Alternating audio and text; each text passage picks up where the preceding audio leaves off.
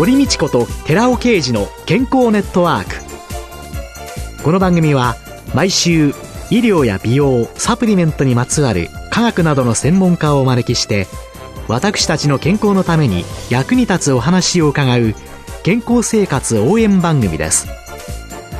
包摂体サプリメントと MGO マヌカハニーで健康な毎日をお届けするコサナの提供でお送りします。コサナの商品をお求めの際はフリーダイヤル0120-496-537までぜひお電話ください。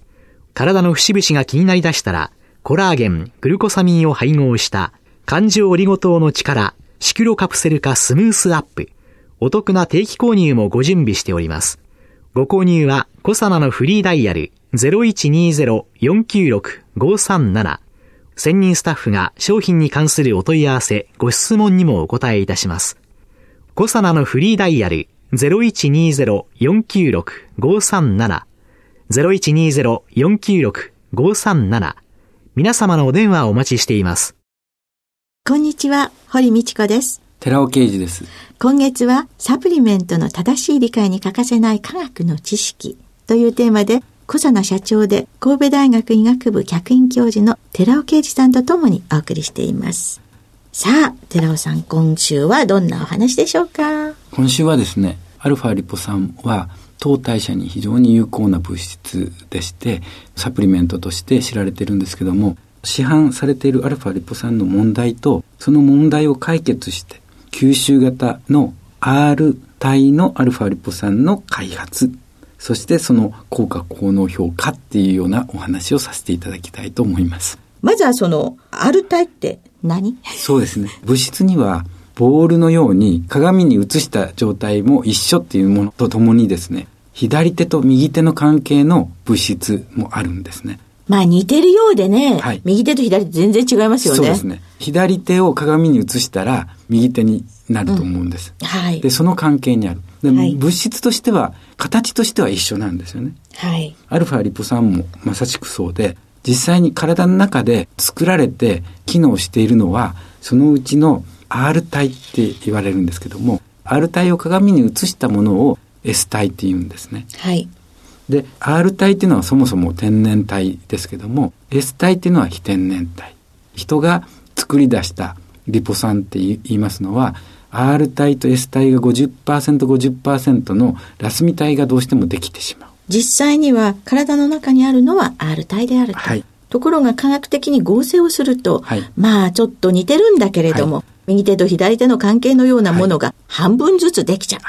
で、それが一つが R 体、一つが S 体。体の中にある天然のものが R 体だっていうことであれば、生体にとっていいのは R 体そういうことなんです。と S 体というのは、はい。い。いんでしょうか？悪いんでしょうか？S 体がいいかどうかはわからないんですよね。これ非天然ですから、この非天然の物質を体の中に入れていいんでしょうかっていうのが私の疑問だったんです。そうすると、今日のお話のテーマの一つ、はい、アルファリポ酸。はい、これは、普通に使っているのは、合成されたアルファリポ酸というのは、はい、R 体と S 体が混ざった、はい、ちょうど半々にあるラセミ体ということになるんですね。そうですね。今、ドラッグストアに行けば、サプリメントとして、アルファリポ酸と書いてあります。それを購入して摂取することができるわけですね。はい。これが本当に安全かどうか。これは当然物質を国が認めて販売してるから安全ですと言われているわけです。はい、実際に論文でもラセミ体の安全性に関するデータってちゃんと報告されてまして、はい、どのデータも安全ですよっていうことを言ってるんですね。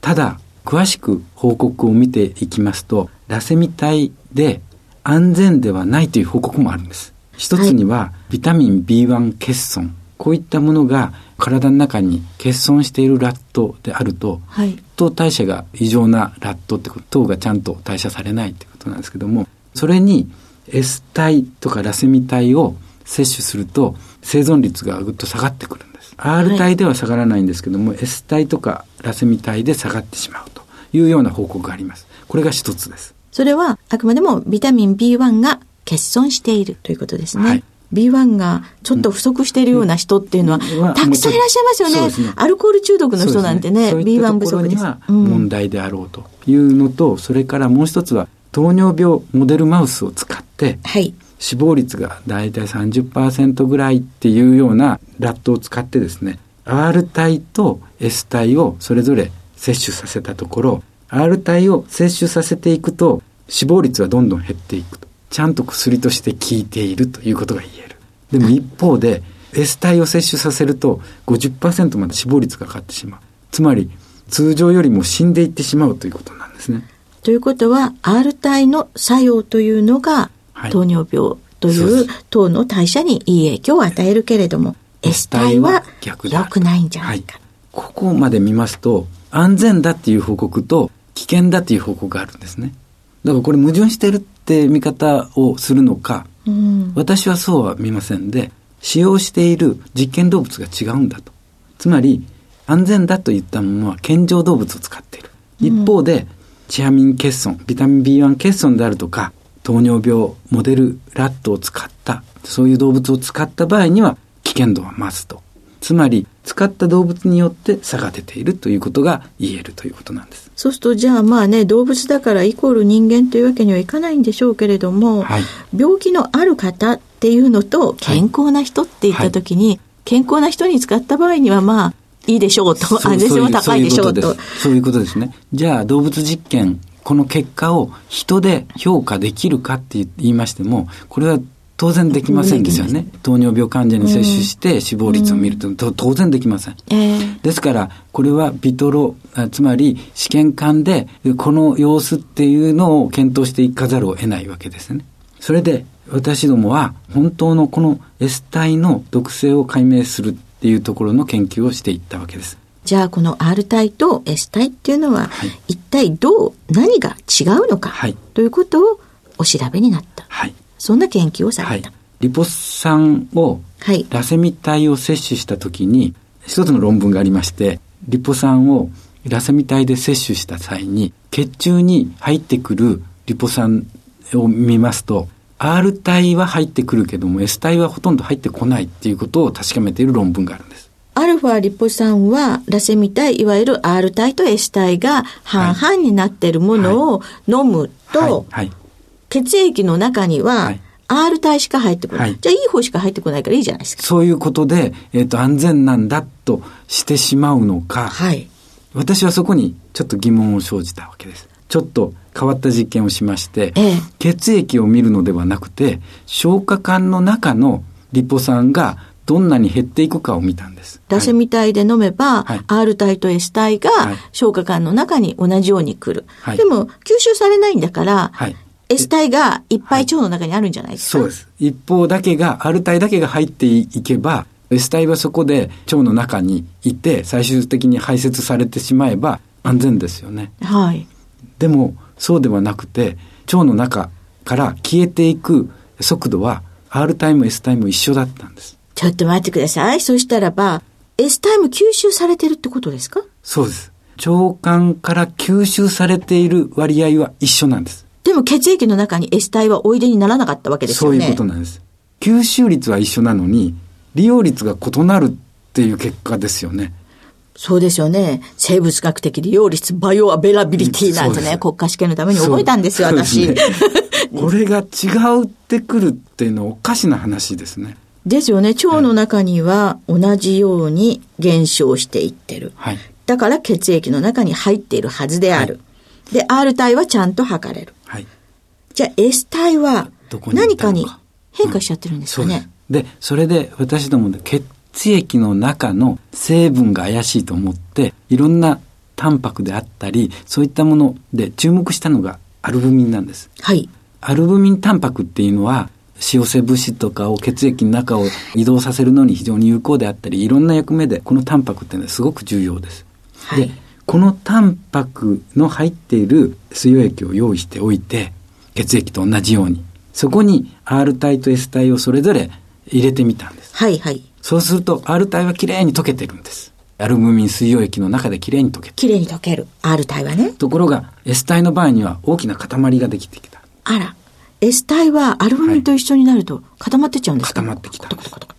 これを人の体、最近は低栄養とかっていう言葉もありますけども、はい、アルブミンで評価したりします、はい、アルブミンが少ない人、タンパクが少ないとかって言われますけども、はい、少ない人もいるし、多い人もいるわけです。それで、アルブミンの濃度を変えていって、血液に含まれるアルブミンの濃度をざーっと変えていって、はい、R 体と S 体をそれぞれ入れてみたら、はい、やはり全ての濃度において、R 体の場合はきれいにどれも溶けてるけども、S 体の場合には全てそういう凝集物ができてしまった。じゃあ血液の中のアルブミンの量というのは、関係ない、そうです。高栄養のアルブミンい。っぱいの人も、はい、低栄養の痩せギスの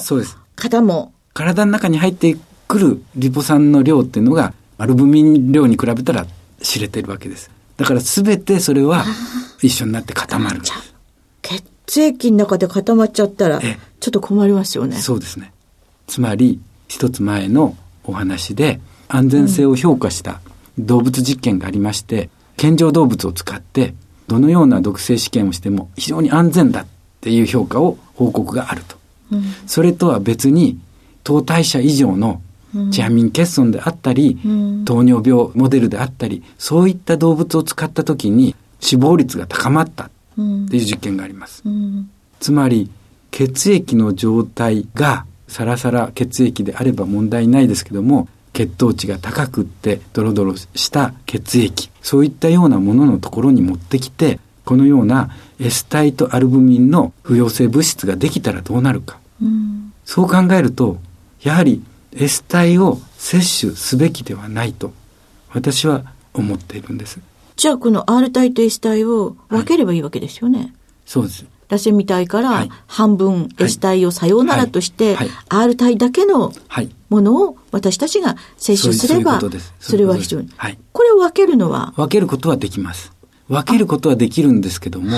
ラセミ体っていう、その R 体と S 体が50%、50%だと、物質としてそれなりに安定になるんですね。右と左が一緒になってると安定してる。はい。安定だから胃を通過して体の中に入りやすくなってるわけです。うん、でも R 体とか S 体単独になると非常に不安定になるんです。簡単に胃酸によって分解してしまうということで R 体を体の中に入れることがそこで難しくなるという問題があります。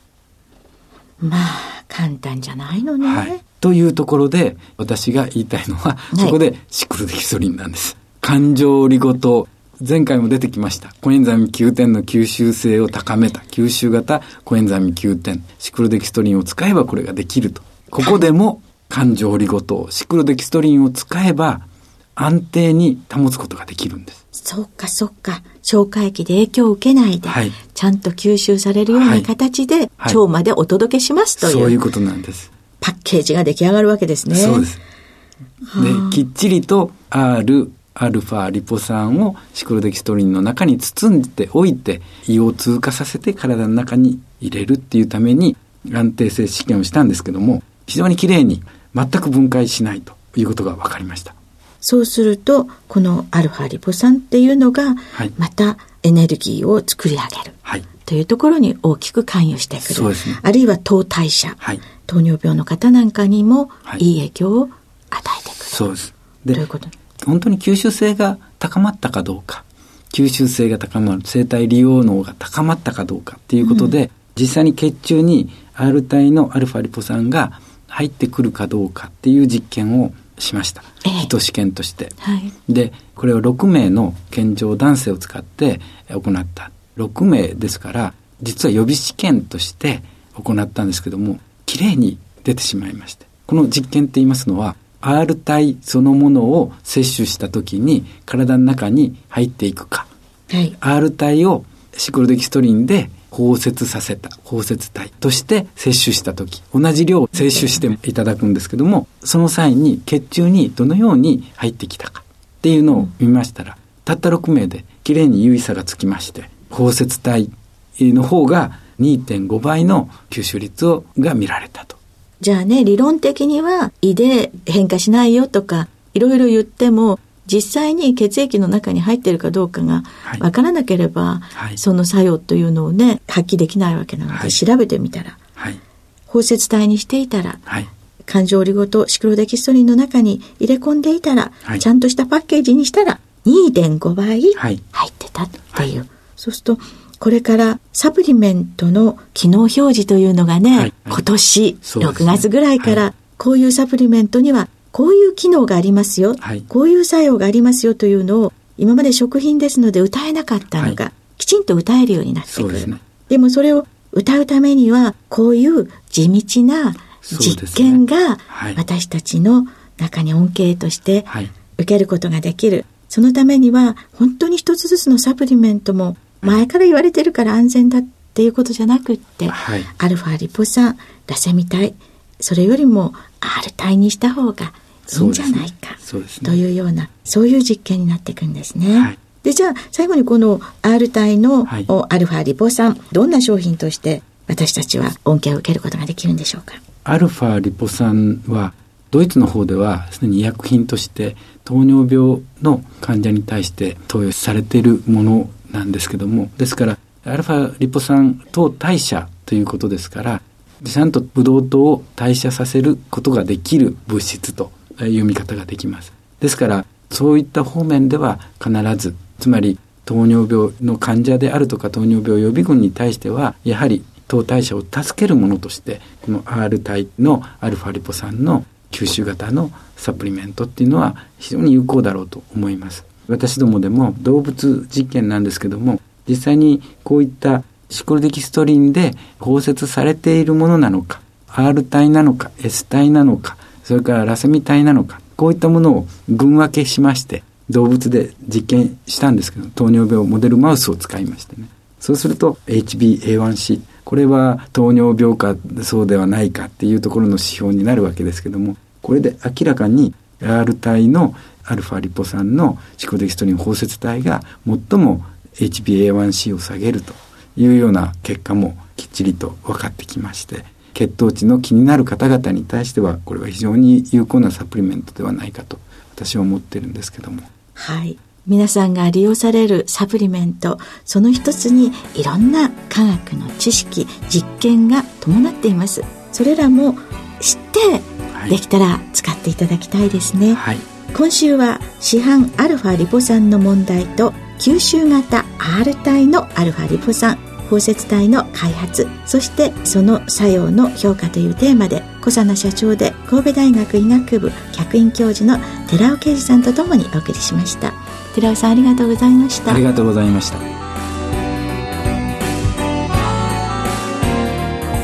ここで小佐奈から番組お聞きの皆様へプレゼントのお知らせです。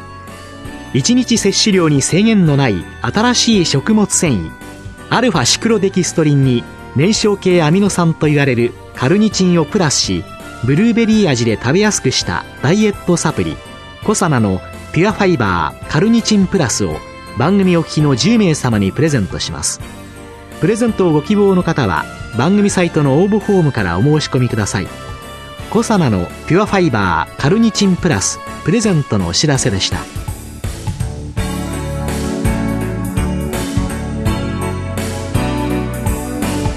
堀道子と寺尾啓二の健康ネットワークこの番組は包摂体サプリメントと MGO マヌカハニーで健康な毎日をお届けする「コサナの提供」でお送りしました。